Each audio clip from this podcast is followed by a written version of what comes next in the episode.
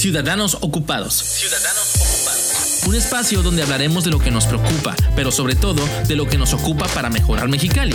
En Ocupa Mexicali creemos que siendo mejores ciudadanos, impulsaremos mejores gobiernos. Impulsaremos mejores gobiernos. Este es un espacio abierto a todos los quechanillas que ya se están ocupando de nuestra ciudad. Ciudadanos Ocupados.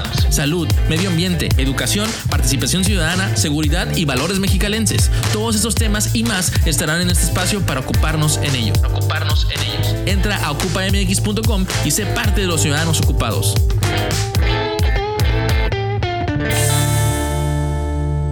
Hola, bienvenidos al episodio 4 de la temporada 3 de Ciudadanos Ocupados. Mi nombre es Sonia Sepúlveda, directora de Ocupa Mexicali. Dicen que nadie es tan rico como para no necesitarlo, ni tan pobre como para no poder ayudarla. Así es, hablamos de la Cruz Roja, una institución que está siempre presente cuando la necesitas y en vigilia permanente. Para hablarnos de esta operación y situación, Aquí en Mexicali nos da gusto tener al doctor José Espinosa Astorga, director de Cruz Roja Mexicali. Bienvenido, doctor Espinosa, a Ciudadanos Ocupados. Muchas gracias, Sonia. Muchas gracias por la invitación. Es un gusto tremendo, de veras, porque necesitamos ahorita difundir un problema y una situación en que está la Cruz Roja.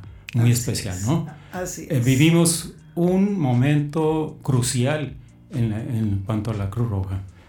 Puede cerrarse, puede no, no, cerrarse. no, no nos diga Ajá. eso, ¿no? Eh, Espero que, ese es el- eso es lo que vamos a explicar ahorita y yo creo que esperando que nos escuchen y Sí. la mayor parte de las personas que nos vean y nos escuchen lo entiendan. Así y para es. eso, para la gente que nos va a escuchar y nos va a ver, vamos a ponerlos en contexto. Me encantaría que les dijera si es de Mexicali, que platicara un poquito de ustedes, que, eh, cuál es su carrera, que yo sé que es médico, si tiene alguna especialidad y algo de su trayectoria, doctor Espinosa. Bueno, muy bien. No es muy agradable hablar de mí, quisiera de la Cruz Roja, pero bueno, es Pero hay que necesario. conocerlo, es hay que necesario. conocerlo. Bueno, yo no soy de Mexicali, soy de Sinaloa. Ok. Llegué aquí, me trajeron mis padres a los ocho años, de tal manera que pues aquí hice toda mi Ya vida. es Aquí cachanilla. estoy. Así es, soy cachanilla. Que ese, eh, yo eh, originalmente estudié para maestro, soy maestro normalista, hice la especialidad de didáctica y organización, trabajé durante 34 años en la Escuela Normal Nocturna del Estado, una escuela que ahora es benemérita, Escuela Normal Nocturna. Bien, ¿qué pasó? Eh, empecé a trabajar y como es nocturna la escuela, me dio oportunidad de estudiar, de estudiar medicina. Ok. Fue muy duro, pero, pero lo logré. Pero no imposible. No imposible. Logré estudiar, inclusive pude hacer una especialidad de medicina familiar. Son tres años más en un hospital, es Ujú. una especialidad, aunque en el Seguro Social, porque allí me formé, a todos los médicos son médicos familiares, ¿no? Con una preparación muy especial de, de entender núcleos familiares y eso. Eh, yo me retiré del Seguro Social, no eh, tuve derecho a la plaza, no la acepté. Me dediqué siempre a otro tipo de trabajo dentro de la medicina, ¿no? Afortunadamente, porque muchos médicos me decían, oye, que renunciaste y cómo vas a vivir. No, pues yo ya tenía, era maestro, seguía trabajando todavía como maestro. Y eh, lo que hice fue, pues, poner un consultorio, pero inmediatamente me llamaron de, para trabajo en una escuela secundaria como médico escolar. Ahí duré unos años y me llaman de repente a trabajar en el Istecali, pero como en la dirección, ¿no? De Ujú. la- como como direct- subdirector general médico de la institución durante cinco años y el quinto año del el sexto año perdón de la administración estuve en la dirección de Istecali terminando de ahí estuve dos trienios como jefe de servicios médicos municipales de ahí acá eh, llevo 16 años en la Cruz Roja Esa es mi trayectoria. eh, tengo mi consultorio particular, nunca lo he dejado. Lo, lo atiendo en las tardes, muy tarde a veces. Ujú. Falto mucho, por supuesto. pero, Pero, tengo- bueno, sus tengo- pacientes tendrán que tengo mis entenderlo, pacientes. claro. tengo mis pacientes. Y bueno, esa es mi trayectoria. La experiencia mayor, la mejor experiencia que he tenido, pues es en la Cruz Roja, por supuesto, ¿no? Me imagino. hasta por los años que tengo, por la antigüedad de ahí, pero por el tipo de actividad, experiencia que luego comentaré, porque por ahí viene una, una pregunta. Y claro que sí. Muy bien. Claro que sí, no, pues muy interesante, muy, una trayectoria muy, muy rica, muy nutrida en la parte médica y también en la parte directiva de hospitales y, y, de y aparte con la parte particular con sus consultorios. Inclusive yo fui director de una escuela en primaria, ¿eh? también como maestro también tuve, tuve varias cosas ahí, mucho muy buenas, por supuesto. Pues lo felicito, lo felicito porque a cómo ha rendido, doctor. Sí, sí. Pues eh, felicidades.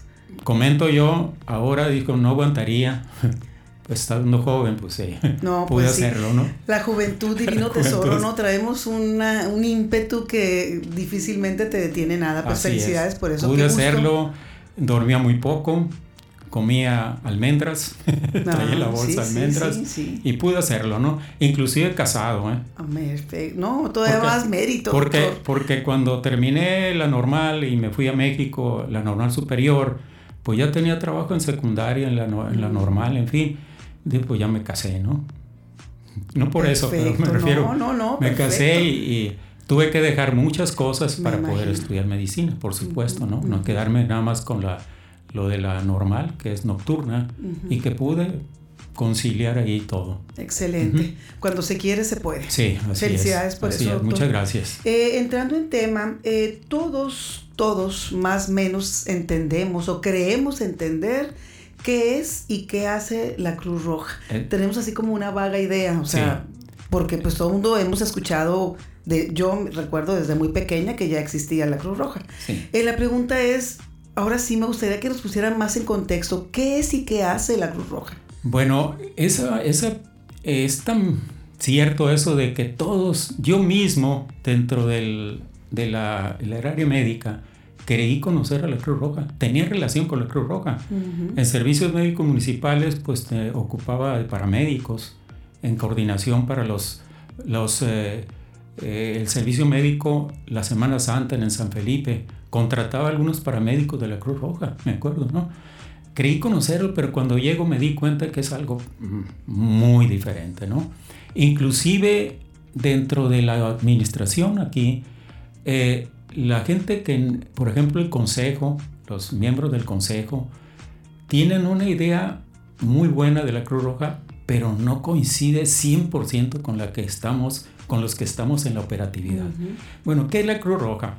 En primer lugar, debo decir que es un movimiento de voluntariado universal que tiene su origen de 1863, 1859, cuando un señor Henry, Henry Dunant, que es de origen suizo, un empresario, andaba en sus negocios en Italia y presenció una batalla entre austriacos e italianos y se dio cuenta de que nadie podía este, atender a los heridos, mutilados, en fin. Ay, qué horror. Y es un, se llama, escribió un libro, ¿eh? la, la, noche de Solferino, la batalla de Solferino se llama.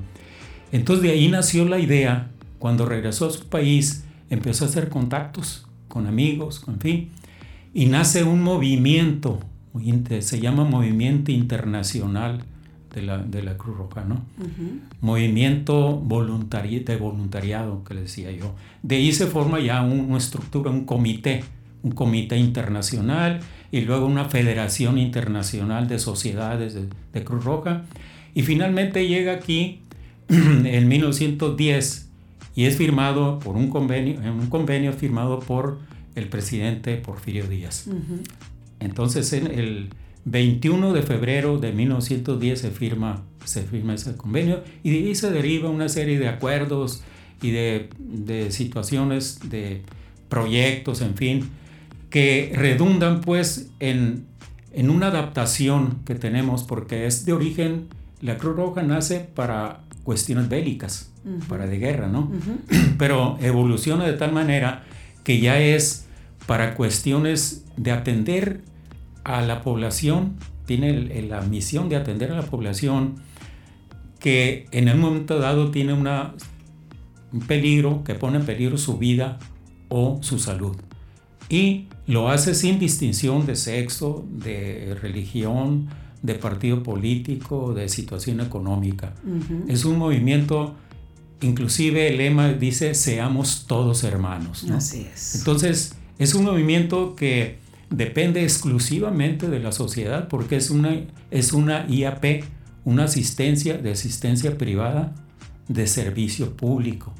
No es del gobierno, eso es muy importante decirlo, ¿no? Porque hay gente que dice, no, pues el gobierno que la sostenga que la ayuda.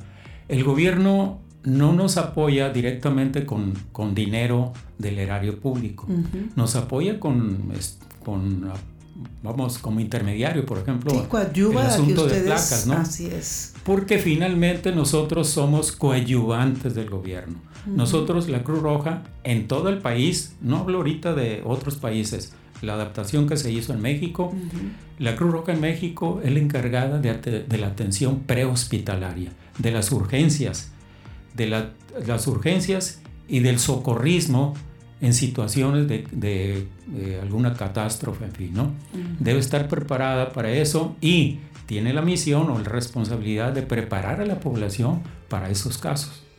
De tal manera que nosotros tenemos una escuela de capacitación para nuestro personal y para dar cursos, porque damos cursos a la población, ¿no? Primeros auxilios. Ah, sí, son, hay unos cursos bien estructurados que son talleres.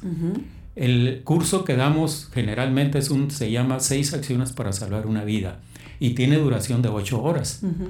A veces hacemos adaptaciones de, por ejemplo, en, escuelas hemos hecho adaptaciones de acuerdo con la situación que los maestros nos dicen ahí, ¿no?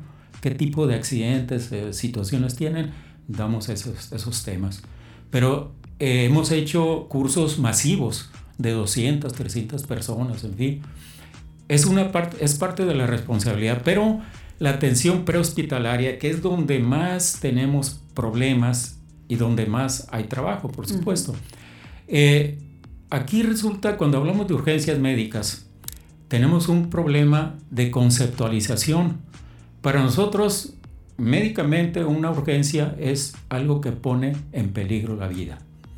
Pero para, para el resto de la población puede ser una vamos, un dolor, por ejemplo, un dolor de cabeza, lo que tuvo usted de su cuadro, para usted era una urgencia, ¿sí o no? Claro. Una pues urgencia sentida. Eh, este, el individuo es tan, tan, ¿qué se puede decir? Ay, ¿qué, qué palabra puedo decir? O sea, creemos que somos el mundo entero uno mismo, pues, o sea... Es que llega, eso da origen a la estructuración, de estructuración, de nos, nos llevó a la necesidad de tener un servicio de consulta, ¿sí? De consulta.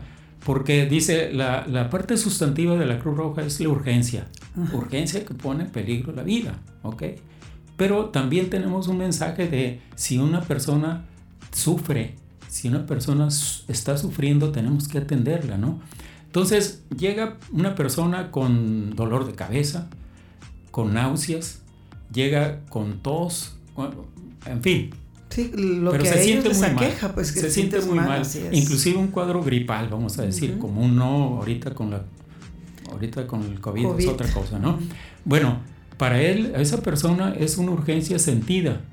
Entonces nos obligó a contratar médicos para consultas y para servicios que no son urgencias, como curaciones, toma de electrocardiogramas, para ver si esa persona que trae un dolor puede ser un dolor abdominal y puede confundirse con una gastritis. Dice, me duele aquí la boca del estómago, la epigastris. Hasta infartos te puedes confundir cuando es dolor puede ser un, un, un, un, infarto de cara diafragmática, o sea, cara de, de, la parte inferior del corazón, Y se va a sentir el dolor ahí.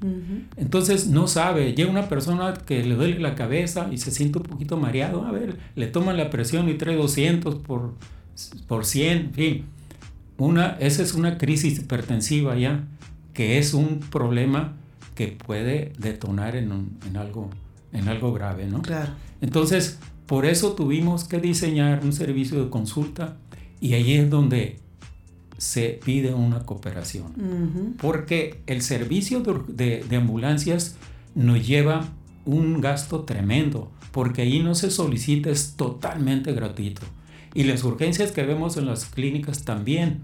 Pero entonces tenemos que reponer, yo tengo que tener recursos para poder contratar médicos para consulta. Aún así, le pedimos solamente una cooperación. Y si es una curación, por ejemplo, alguien se operó en el almater, pero lo citan a curaciones periódicas, le van a cobrar. ¿Qué pasa ahí? Le hacemos la curación y se le cobra lo del material nada más, no el servicio. Una persona que llega con una herida cortante, la urgencia es de tener una hemorragia, pero la cortada no es la urgencia. Si ya se cohibe la, hemorragia, se puede poner unas parches, unas vendoletas y decirle váyase a que la lo suturen en, particularmente o en el hospital.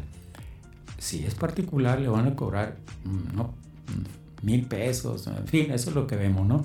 De hecho, así es, porque el material, el material de sutura es muy caro. Sí, y se abre un sobre que es estéril y aunque se den dos puntos en la herida, lo demás se tira. Entonces, tenemos que reponer eso. Nosotros lo hacemos y le decimos a la gente, va a pagar usted lo del material, nada más que equivale a tanto, ¿no? Claro. Ahí es donde la gente dice, oh, por todo cobran. No le cobran. La consulta le estamos cobrando ahorita, bueno, estamos cobrando primero 90 pesos, hemos subido porque de plano ya no podemos, ¿no? Eh, ahorita estamos cobrando 170 pesos.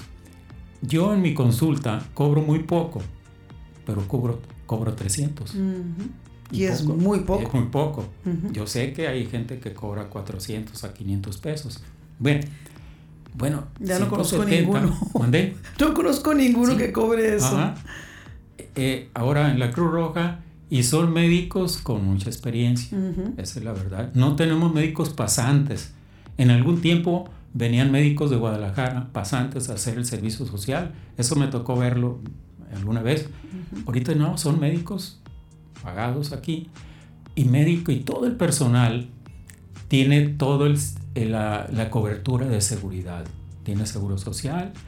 Por lo tanto, tenemos que pues, pagar seguro social como cualquier empresa, que la gente tampoco sabe, ¿no? Que tenemos que pagar todos, todo lo que lo de una empresa, el ICPT, el seguro social, pagamos la luz, pagamos el teléfono, pagamos eh, eh, los trabajadores, los servicios que recibimos. Y aquí me dice, bueno, y el medicamento, material de curación que, que se utiliza, todo el equipo para los paramédicos, las reparaciones de ambulancias, la compra de ambulancias, todo eso no podemos, dice, oye, ¿por qué no le regalan esto? ¿Por qué no es? No, nada nos regalan. Eh, cuando queremos comprar, aquí en medicina no se ahorra, se gasta bien. Cuando me dicen, oye, ¿por qué no buscas el medicamento de este tipo? Si es efectivo lo compro, si no, no. Claro. No se trata de ahorrar, porque ahorrar significa reducir algo, no. Es gastar bien.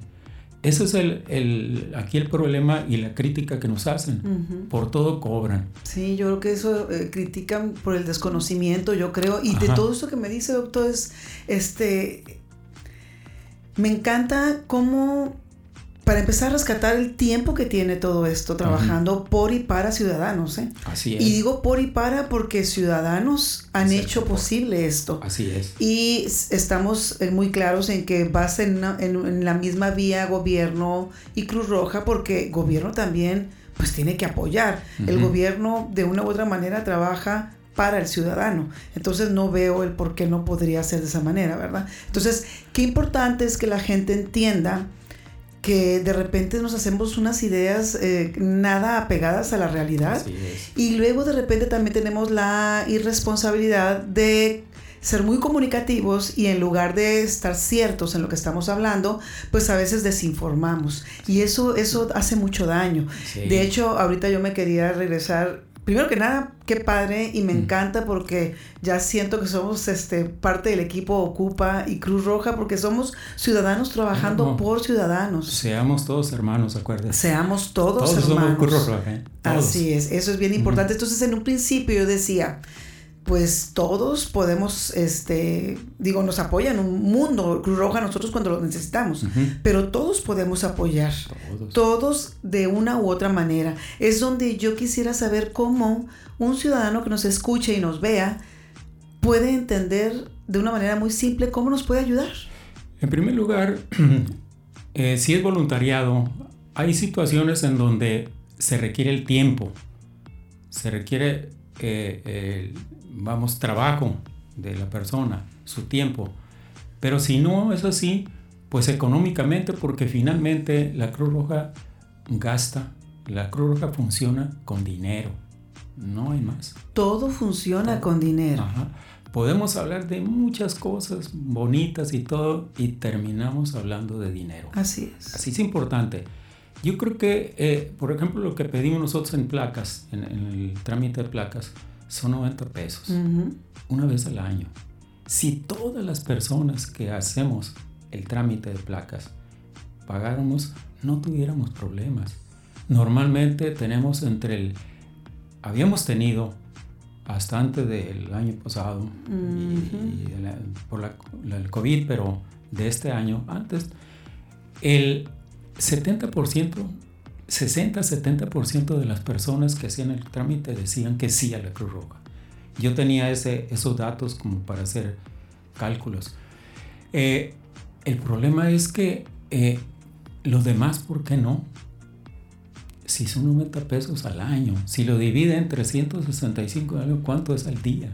Doctor, si no puedo imaginarme que alguien diga no voy a cooperar. 90 pesos te los gastas en pitos y flautas. O sea, no puede ser posible que seamos tan irresponsables y que no seamos corresponsables de, de, una acción tan importante para todos, porque nunca sabemos cuándo lo vamos a necesitar. Nunca sabemos cuándo alguien que queremos lo va a necesitar.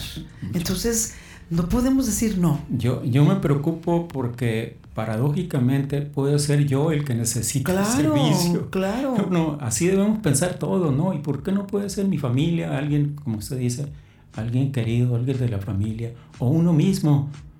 Uno lo puede necesitar.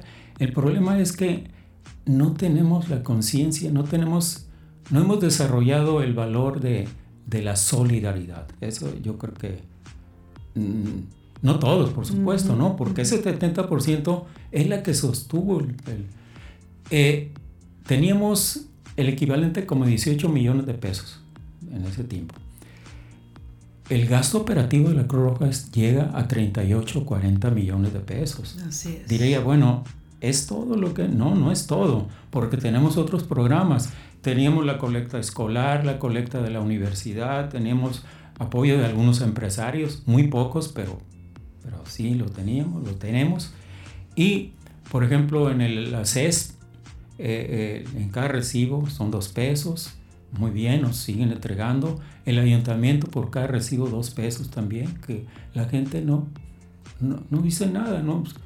pues no, ya sería acepta, ¿no? Dios. Ajá. Por Dios. antes era un peso y hubo una persona que hasta por un escrito con todas las cuestiones legales.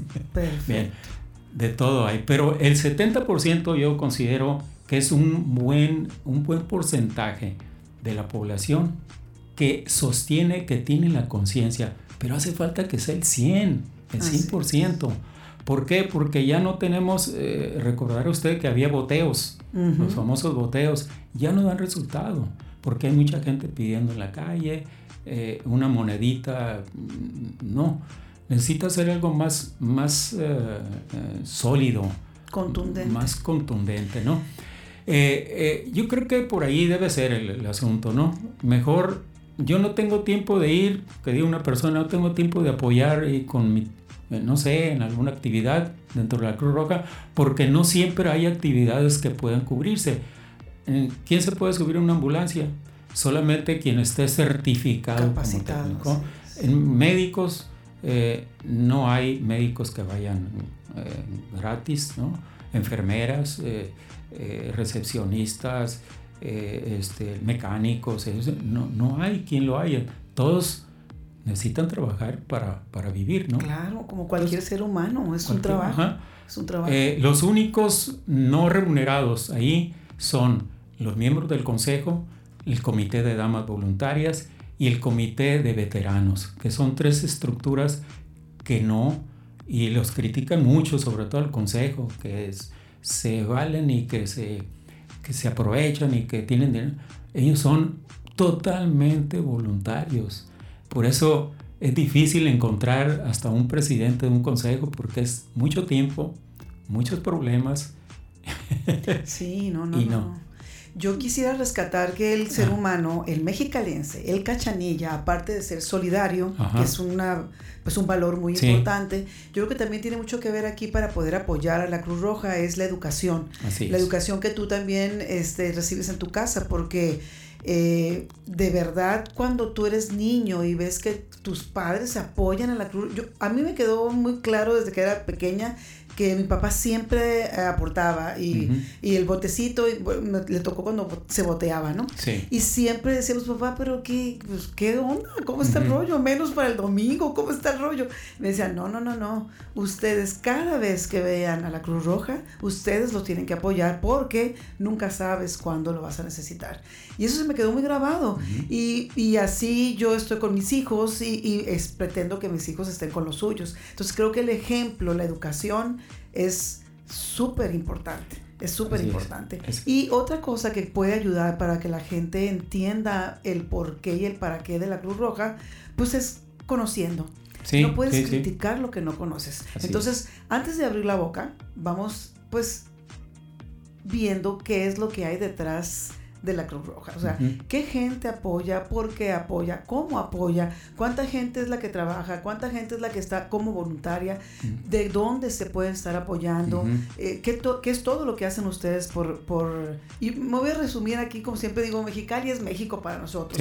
Todo lo que hacen ustedes por Mexicali, que incluye obviamente el Valle, San Felipe, que todavía lo tenemos de nuestro lado. O sea, todo lo que ustedes hacen por Mexicali. Entonces, si no lo conoces, lo primero, por lo menos, no critiques. Y si vas a criticar, pues hazlo con todo lujo de detalle, ¿verdad? Entonces creo que es bien importante también el conocimiento.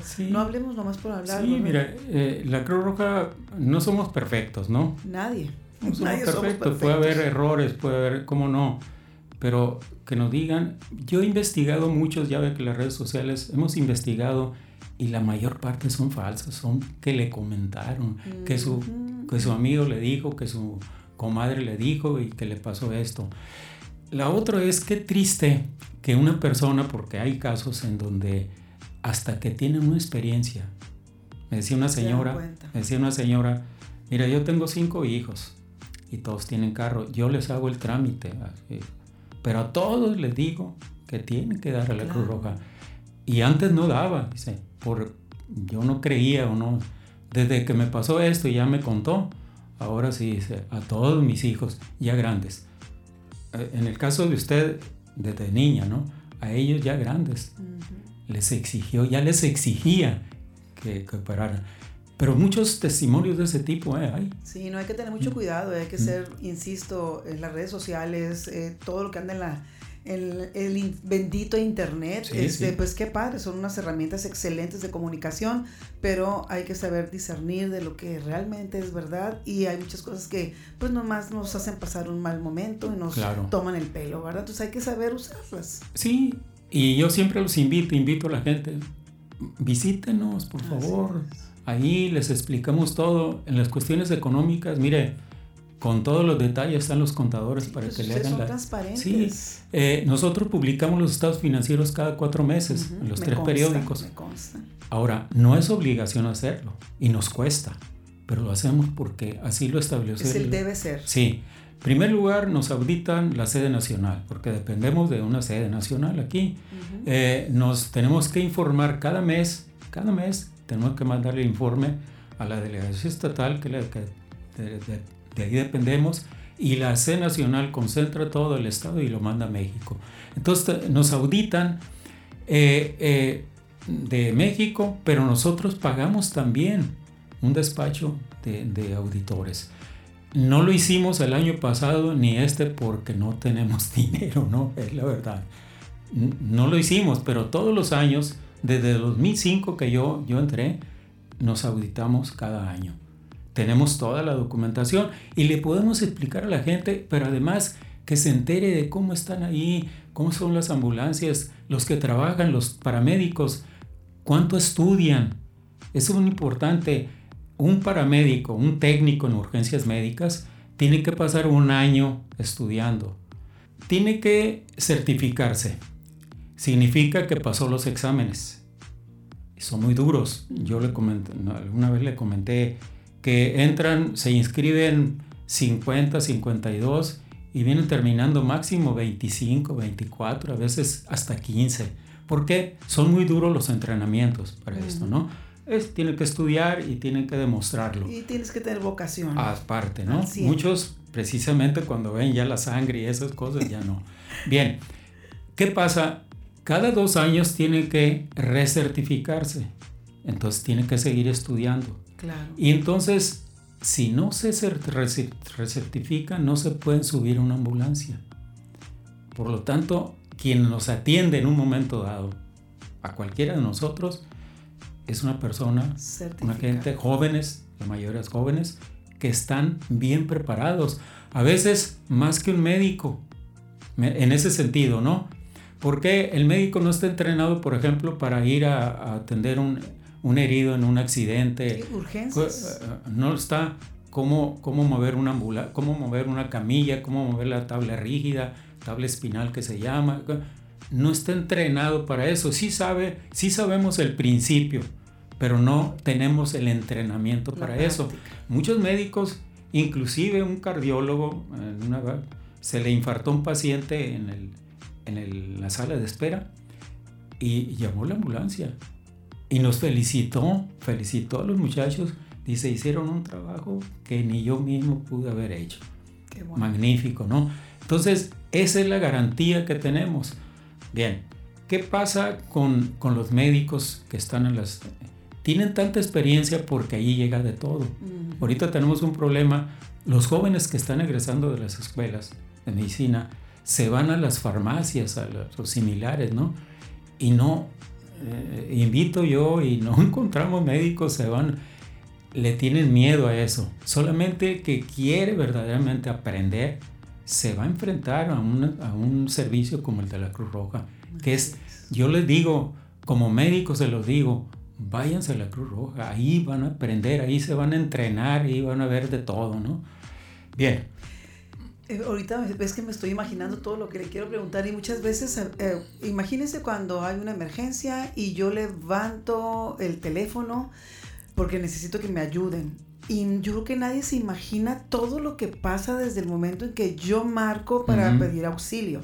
O sea, no tengo ni idea de cuánta gente eh, está trabajando atrás de todo esto, cuánta gente ha, ha, estudiado no sé cuántos años, cuánta gente ha tenido una experiencia de también no sé cuántos otros años. Es, es este, muy satisfactorio saber que cuando yo levanto ese teléfono para hablar y pedir ayuda, voy a lo seguro, voy a algo certero. Entonces aquí yo estaba viendo que no solo es nada más marcar un número y esperar a que la ambulancia llegue por mí. Estaba leyendo aquí lo que en mis notas algo que hicieron ustedes para ser más eficientes y se llama el, el, servicio que han desplegado últimamente se llama de primera respuesta.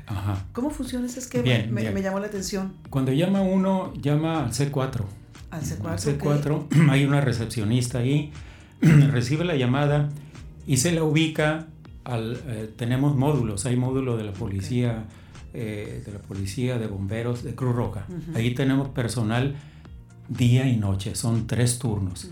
Entonces, cuando si se trata de algo para la Cruz Roja, se lo pasa al módulo de la Cruz Roja.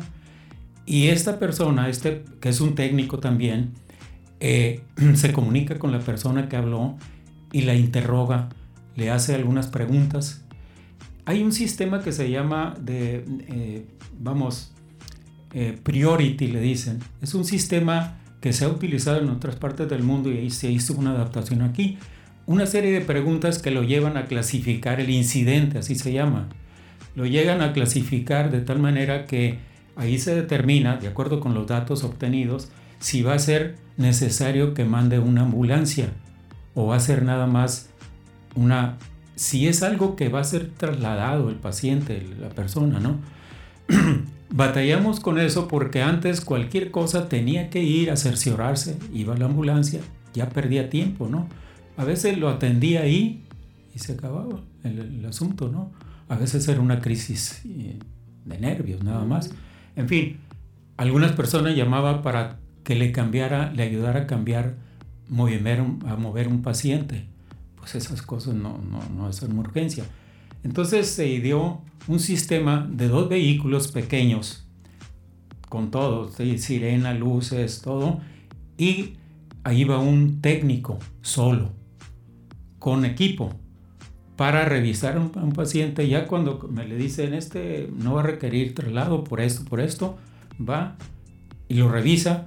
A veces dice, sí necesito y llama por radio y va a una ambulancia. Pero por lo pronto ya ese, ese técnico ya atendió a los pacientes. A veces lo conduce como si fuera un taxi porque es un carro pequeño. Entonces lo puede conducir como sin necesidad de la ambulancia, ¿no? O eh, establece, lo, lo estabiliza ahí, avisa a los familiares que lo pueden llevar a consulta posteriormente, ¿no? Se estabilizó, pues. Eso nos ayudó a ahorrar tiempo para las de las ambulancias. ¿Por qué? Porque a veces teníamos ambulancias en camino. Cuando llegábamos a la mitad del camino nos decían que ya no era necesario. Ya era pérdida, ¿no? Cuando había otros servicios. Y le quitas también pues, la oportunidad a otras personas que sí tienen realmente una... Ese, ese sistema Priority nos ayudó mucho. Es un buen sistema. Eh, obviamente tiene que ser llevado por alguien y la interrogación debe ser un interrogatorio por un paramédico, ¿no? Que entiende. Nosotros eh, rotamos a los, a los paramédicos, algunos están en servicio y de repente les, les tocan el C4. Eso es para que adquieran la experiencia, ya saben lo que va a vivir o cómo se está viviendo allá, ¿no? Y pueden tomar decisiones ahí. Eso es. Y lo otro, pues, eh, las ambulancias, mm, yo creo que eh, teníamos, yo tenía un stock de 20 ambulancias hasta antes del 2019. El 2020 no pudimos adquirir ambulancias. Siempre compraba una o dos ambulancias por año porque se van deteriorando. no compramos ambulancias. Este año no hemos podido comprar y no vamos a poder comprar porque no, por el asunto económico, que ahorita puedo hablar de, de eso, ¿no? Qué, importante, ah, digo, ahorita hemos estado platicando mucho de cuestiones materiales o monetarias, pero eh, vuelvo a decir mis respetos y desde aquí los mandamos este, un abrazo muy fraternal a ah, todas esas personas, esos hombres y esas mujeres que pues prácticamente son este, unos ángeles que te llegan en el momento necesario y te sacan adelante en cualquier emergencia. Entonces, eso, eso también de, repente se nos olvida, se nos olvida que esto no es, Cruz Roja no es una aportación, Cruz Roja no es una ambulancia, Cruz Roja no es si compré o no compré material eh, necesario o no necesario, Cruz Roja no es si me dieron la aportación que era de gobierno. Cruz Roja son los hombres y las mujeres que hacen posible que esto suceda cada día, cada hora, cada minuto y salgan a salvar vidas. Estamos hablando de la Cruz Roja nunca descansa. Son tres turnos. Son tres turnos. Tenemos tres clínicas. El número de ambulancias que tenemos ahorita, que también lo mencionaré muy bajo ya, eh, trabajan los tres turnos. Tenemos 12 ambulancias ahorita activas y tienen que rotarse en los tres turnos, ¿no? No, no las 12, son, eh, se reparten en cada turno. Eh, hay una experiencia mm, que a mí me quedó grabada ahora con la, el COVID el año pasado, ¿no? Cuando de repente, eh, desgraciadamente, y voy a decir, el gobernador, el gobernador, nuestro gobernador, hizo una crítica a la, no, nos suspendió el primer año, digo, el primer mes de fue este año, el primer mes de enero, la gente quería aportar en la ahí en placas y no le recibían porque no estaba en el sistema. Y, luego se derivó esto de una plática que tuvo unas eh, declaraciones que hizo que Cruz Roja no había apoyado en, el, en las, con ambulancias en pacientes COVID. Yo creo que se refería, se refería a Tijuana, tengo entendido, ¿no? Porque aquí, desde el primer día, hubo una coordinación entre la Secretaría de Salud, el Ayuntamiento, para atender por, por parte de bomberos, para de hacer un convenio y una organización específica para atender esto. En primer lugar estaba bomberos para atender exclusivamente las ambulancias que de ellos COVID, pero teníamos nosotros dos porque si ellos se saturaban nosotros entrábamos. Entonces tuvimos que adquirir eh, este equipo especial para esas ambulancias, unas cápsulas especiales y el equipo para los paramédicos. Entonces, acuérdense, y hemos dicho, fallecieron, nos enfermamos muchos, muchos técnicos se enfermaron, creo que la mayoría, médicos se enfermaron, tuvimos decesos, y que declarara que no habíamos eh, aportado, que no habíamos participado, la gente se dio cuenta, se enteró de eso y yo creo que también pues dijo, pues ¿para qué no? Si la Cruz no atendió. Es cierto, nosotros en las clínicas no atendíamos COVID. ¿Por qué? Porque con un paciente que hubiéramos atendido allí, pues se, se contamina todo y ya no seguimos atendiendo nada, ¿no? No, lo que hacíamos es en las ambulancias. Si llegaba un paciente y era sospechoso, inmediatamente se conducía. Okay. Se pensó que nada más esos técnicos debían llevar el equipo, pero empezamos a aprender cosas que muchas veces del, C4 en el sistema nos mandaban que era un paciente no COVID, pero cuando llegaban los paramédicos se daban cuenta que sí, ya lo habían visto al paciente, ya por eso se contagiaron tantos, ¿no? Y nos contagiamos, porque nosotros teníamos relación con los paramédicos. ¿Por qué? Entonces tuvimos que entender que todos los técnicos debían llevar el equipo igual que los todos, porque no sabíamos, inclusive no sabíamos de los asintomáticos. Tampoco sabíamos al principio, ¿no? Que también contagiaban. Entonces tuvimos que comprar equipo para todos hasta la fecha, ¿eh? Todos los, los técnicos ahorita van y atienden a un paciente, pero se protegen. Eso también es parte del, del equipo que tenemos que que originalmente era muy barato algunos y que subió tres o cuatro veces más, los cubrebocas, los, todo, todo, las batas, todo subió, ¿no? Entonces yo creo que aquí eh, me dolió mucho, me dolió mucho escuchar las declaraciones del gobernador y que nos, un mes nos privara del mes más importante de cooperación de la, en placas que eran equivalentes, teníamos un presupuesto de acuerdo con el comportamiento del año anterior de 3 millones 800 mil pesos. Eso se perdió. Ya habíamos tenido una experiencia de ese tipo cuando tomaron instalaciones ahí eh, en un año, grupos, ¿no?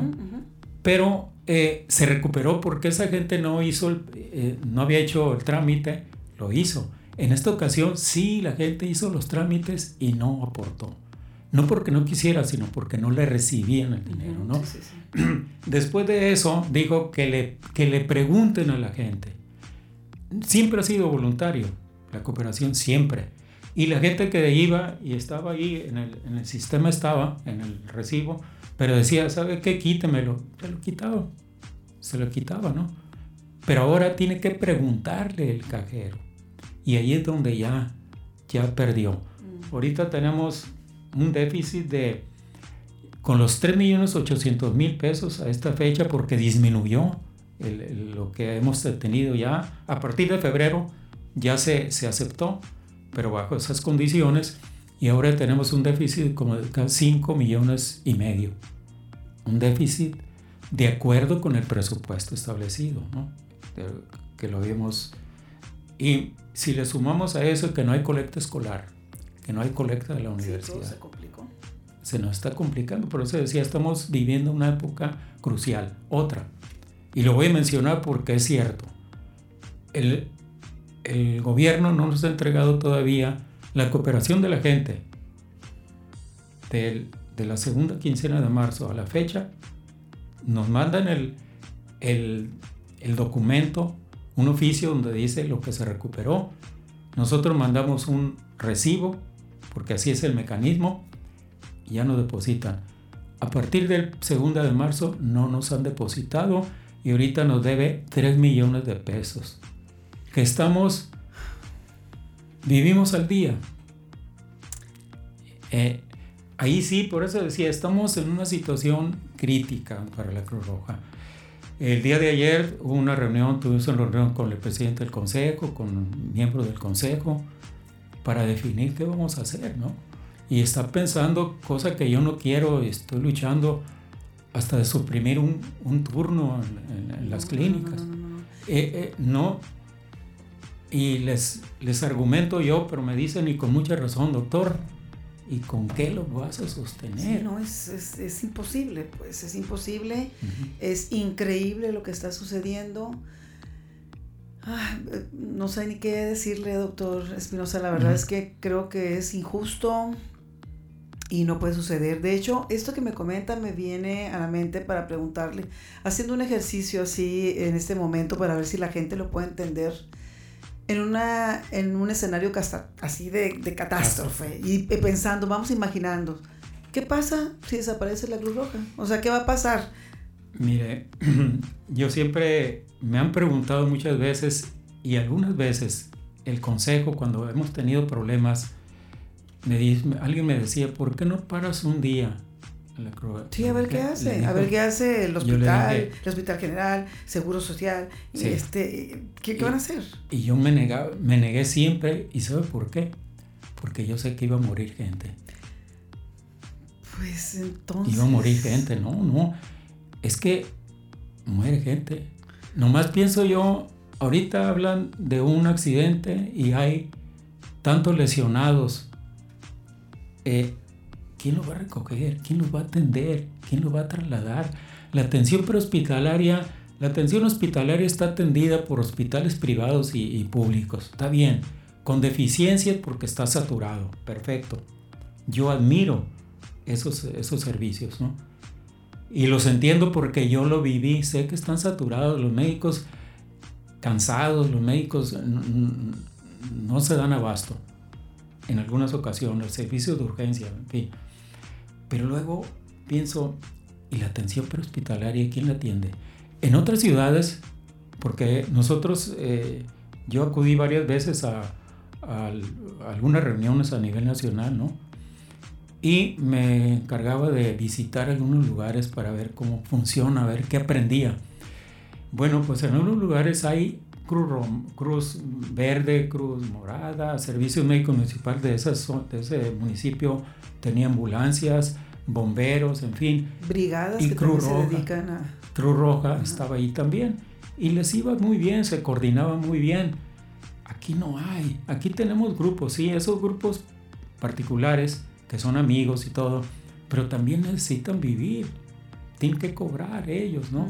Entonces, eh, la Cruz Roja tiene, perdón, tiene la estructura para, tiene los técnicos, tiene gente preparada. Yo viví en, hice mi especialidad y todos mis estudios en el Seguro Social, internado, servicio social, la residencia, conozco bien, trabajé en el Istecali, sé que no está preparados, no están diseñados para eso.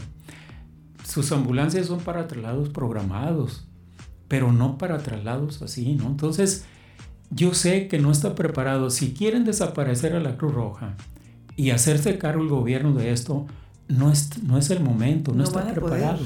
No van a poder, le va a costar el triple, pero por otra parte, nosotros somos coadyuvantes de él. ¿Por qué, ¿Por qué el gobierno nos, no entiende eso?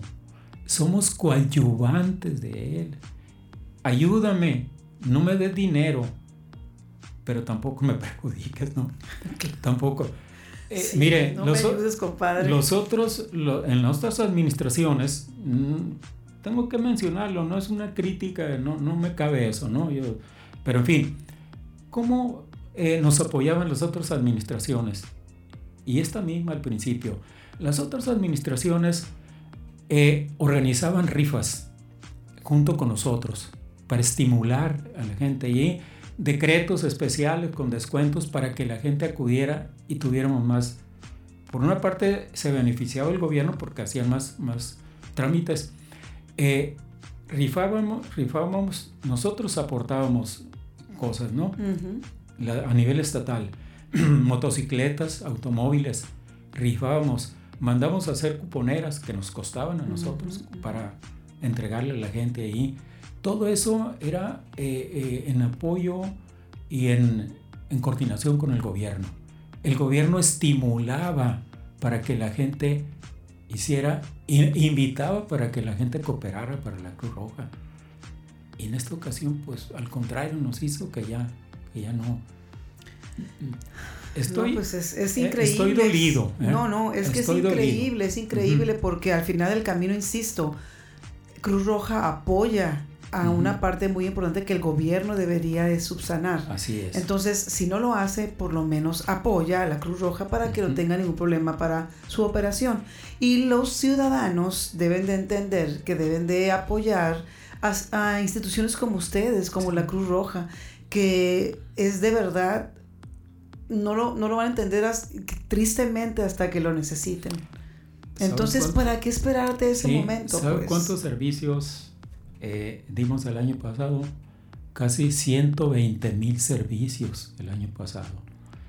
Eh, se da un promedio de, estábamos dando, 2000, revisé hasta el 2019, ya esto, el 20 y ahora este año es muy, muy malo, ¿no?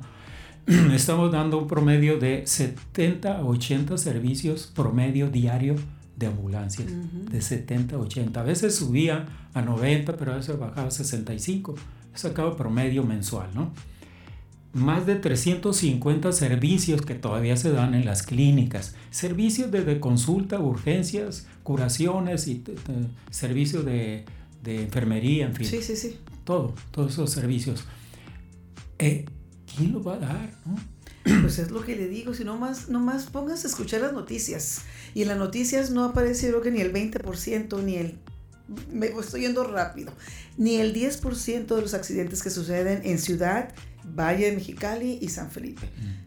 ¿Quién creen que atiende todo eso? Pues mire, la mayor parte de los servicios son de enfermos, cosa curiosa, de enfermos. Enfermos que eh, con una enfermedad base y que se agravaban y que todavía lo hacen, ¿no? Se me puso mal mi papá o mi mamá, mi hijo que está enfermo de esto y que necesito que lo vean, llevan al hospital. La mayor parte de esos servicios son así, me refiero a los servicios son de esos. Ahorita, ¿qué va a pasar? ¿Quién va a atender? ¿Va a llamar a, una ambulancia del Seguro Social, aunque sea asegurado? Del no, pues no va a llegar, no, va a ir. no sé en cuánto tiempo. No, no, no va a poder. Si es que llega. Porque son muchos, ¿no? Sí, ¿qué va a hacer efectivamente? Decía usted, ¿qué va a hacer el Seguro Social, el ISTE, el ISTECALI? ¿Qué va a hacer el hospital, general. Nosotros le, bueno, hasta pleitos de los, de los técnicos porque no le reciben pacientes, porque están saturados, ¿no? sí, sabe usted que, lo he comentado, que a veces tenemos dos, tres o cuatro ambulancias, bueno, ahorita no tantas porque no tenemos, pero tres o cuatro ambulancias formadas para que nos reciban al paciente. Y la gente hablando y echándole la culpa a la Cruz Roja, ¿no? Sí, sí llamé y tiene media hora que no y no llega y eso. Los, ambulancias detenidas. Y no es culpa de los médicos, pues también están saturados ahí. No, es que se entiende. Tristemente, cuando estamos en ese tipo de situaciones, pues no nos ponemos a pensar, desgraciadamente, pero la verdad es que todos los servicios médicos del municipio, del estado y, y federales, pues no se dan abasto, no se dan abasto. Entonces necesitar el apoyo de instituciones como la Cruz Roja. Está muy fácil. Y la verdad no cuesta tanto. Mire, y no le apoyar. al gobierno no le pedimos dinero. No podemos recibir dinero del erario público. Sí, no, me queda claro. No lo puede ser pues y parte con este tipo de cosas. Ahora, a la gente no le pedimos mucho. El, me gusta mucho el razonamiento del, de uno de los, eh, el contador Manuel de Jesús López, que fue presidente del consejo y que está como miembro todavía del Consejo, dice, es mejor, eh, lo entiende perfecta, es mejor que mucha gente dé poco, pero mucha gente, que pocos den mucho. Que eso es lo que vemos, un empresario, sí, el Víctor Hermosillo ayer nos dio 100 mil pesos. ¿Sabe cuánto es el gasto operativo mensual? 3 millones y medio de sí, pesos. No, no, no, pues, o sea... Para, para 100 mil pesos es mucho dinero, pero para la Cruz Roja es un puntito. Sí, no se entiende. Pero es mucho mejor, porque son unos cuantos eh, eh, personas que nos dan cantidades grandes.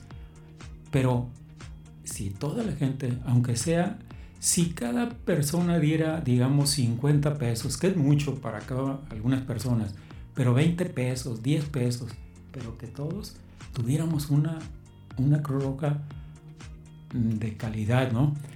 Una Cruz Roja pobre es una Cruz Roja que va a dar un servicio pobre. Sí, deficiente, pues deficiente y el que lo va a pagar, pues va a ser el usuario. Y, y, cuando hablaba de los héroes, porque para mí son héroes. Claro. En invierno, en verano, ahorita, andar en la calle, en las ambulancias, los médicos que están ahí tres turnos, ¿no? tenemos tres turnos. Personal que se pleta aquí en Pueblo Nuevo, que tiene problemas con la delincuencia ahí. Frecuentemente están llamando a la policía, un paciente llega alguien y no la atienden y tumba la puerta, rompe los vidrios, en peligro siempre de su, de su integridad, ¿no? Igual en, en Lázaro Cárdenas. Pero bueno, ahí está la gente. Esa gente, tres turnos, la Cruz Roja no cierra ni un día. Y si, y si vamos a cerrar un turno, el turno nocturno, le digo yo, me van a mutilar la Cruz Roja. Pero la lo que me preguntan, ¿y con qué la vas a sostener, doctor? Sí, no, pues es que es, aquí son matemáticas y está muy fácil, pues o sea, números son números. Entonces necesito tanto para poder sufragar tanto. Y evidentemente, insisto, la Cruz Roja es de los ciudadanos. Sí. No la podemos dejar sola. y los gobiernos tienen que apoyar. No la de sola. una u otra manera, como dice usted, no les están pidiendo dinero. Simplemente que les ayuden a que sean una vía por la cual ustedes puedan recaudar. Está muy simple, o sea, aquí nada más hay que, pues, esa palabra de voluntad, todo el mundo la tiene muy de moda, entonces con voluntad apoyar para que esto salga adelante. Pues sí, no hay más. Y yo le digo a la, a la, población, no permitan, yo no estoy, pero no puedo. Eh, el presidente del consejo me dijo ayer, y vamos a tener una reunión mañana en la mañana, se van a tomar decisiones ahí. Eh, yo ya no, yo no. Sí, no hay a la puerta. ¿Qué voy a hacer? Anoche no puedo dormir bien. ¿Qué voy a hacer? que ¿Qué voy a hacer con una, con una clínica en donde cierre a las 11 de la noche y abra hasta las 7 de la mañana? ¿Qué voy a hacer? ¿Qué va a hacer la gente? Si ya miré la estadística, hay veces que tenemos hasta cinco, en una clínica, la del Valle, en donde hay menos servicios, tenemos hasta 15 servicios en, turnos diarios. Aquí, en las clínicas, algunos días tenemos 52 servicios nada más en ese turno. 52 servicios. Sumado ahí, pues tenemos eh, al mes mil y feria de servicios. En la noche nada más. Es lo que les digo, les decía ayer, mire lo que vamos a... De ahí vamos a fallar. Con esta gente le vamos a fallar. Ay, bueno, pero... No, pues mire, esperemos que la gente entienda, insisto, que esto es de los ciudadanos y la verdad no podemos permitir que desaparezca. Y es cuestión nada más de realmente apoyar, o sea, y es con muy poco, no estamos, no se está pidiendo nada que fuera, fuera lo común y corriente. Entonces, entender que esto va a seguir funcionando si nosotros como ciudadanos apoyamos. Y entender que si esto sigue funcionando, pues el día que lo vayas a necesitar, que espero que no lo necesites, pero el día que lo necesites, pues puedas tener un servicio de calidad, eficiente, en tiempo y en forma. Así Entonces vamos agarrando la onda, porque si no, yo no sé qué, qué, va a pasar con ellos, porque al final la vida es de los individuos que deciden eh. hacer o no hacer.